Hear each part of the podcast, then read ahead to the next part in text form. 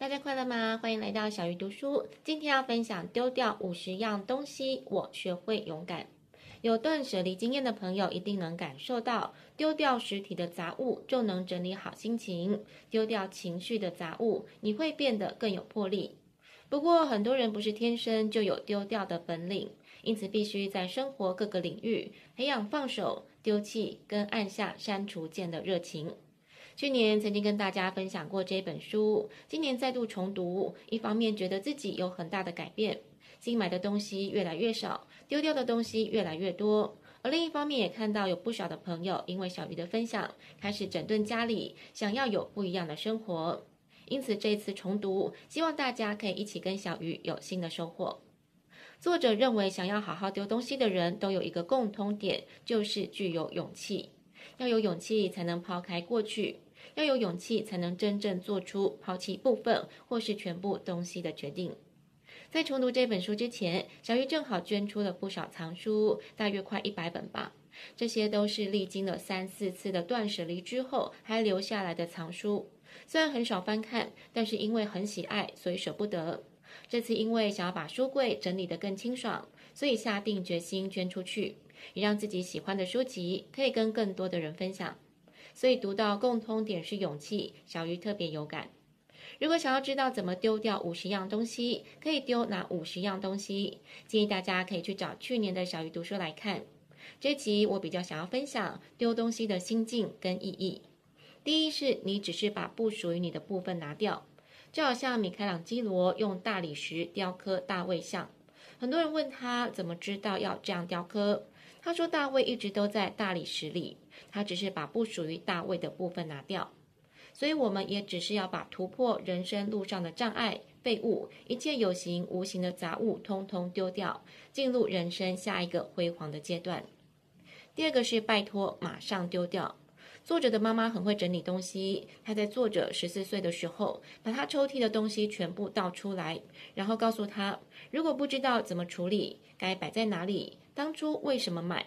或者看到他觉得沮丧，就通通丢掉，绝对不要留下任何让你看起来很沉重或是感觉很沉重的东西。我一直很喜欢用照片记录生活，也累积了很多照片的光碟跟照片的随身碟。前阵子也是花了好长的时间，把这些通通都抓到随身硬碟。看到原本很占空间的光碟片都被我回收。对了，拿到超商回收还可以折抵商品哦。然后把随身碟送给需要的同事，觉得储物柜变得好清爽，而且我还花了一点时间重温这一些旧照片，同时把一些让我觉得沉重的照片都删光了。无论生活还是回忆，都只留下让你欣喜的人，觉得非常的美好。第三是只要丢上手就会停不下来。为什么要丢东西？一旦你开始丢弃许多有形的杂物，新的推动力就会开始作用。你会问，那脑袋瓜里的杂物怎么办？然后你就会触及真正的核心，显然就是脑袋里的杂物把你拖下水，阻碍你进入人生下一个重要的阶段。你如果经常沉湎过去，就很难迈向未来。自从开始断舍离之后，丢弃的东西也从有形的实体到无形的社交平台，比如没有什么对话的群组，不太往来的连友。抛开束缚自己的不好意思，把重心放在真正有互动的人际上，也找回了许多自己的时间。第四是启动清仓的冲劲。小鱼去年在读书频道陆续分享许多断舍离的书，也陆续听到朋友分享他们断舍离的成就，感觉得到那一种雀跃的心情。作者希望大家能多重视清理杂物带来的轻松跟骄傲感，并且要记得赞美这种行为带来的精神能量。因为这种崭新跟轻松的精神能量，可以推动自己前进。以我自己来说，我每天会轮流清理一个小空间，比如一个抽屉或是一个柜子。因为只是一个小区域，所以花不了多少时间。但这样的行动确实可以带来动力，追求自己想要的生活。甚至连老公都被我影响，开始动手清理办公桌或是书柜。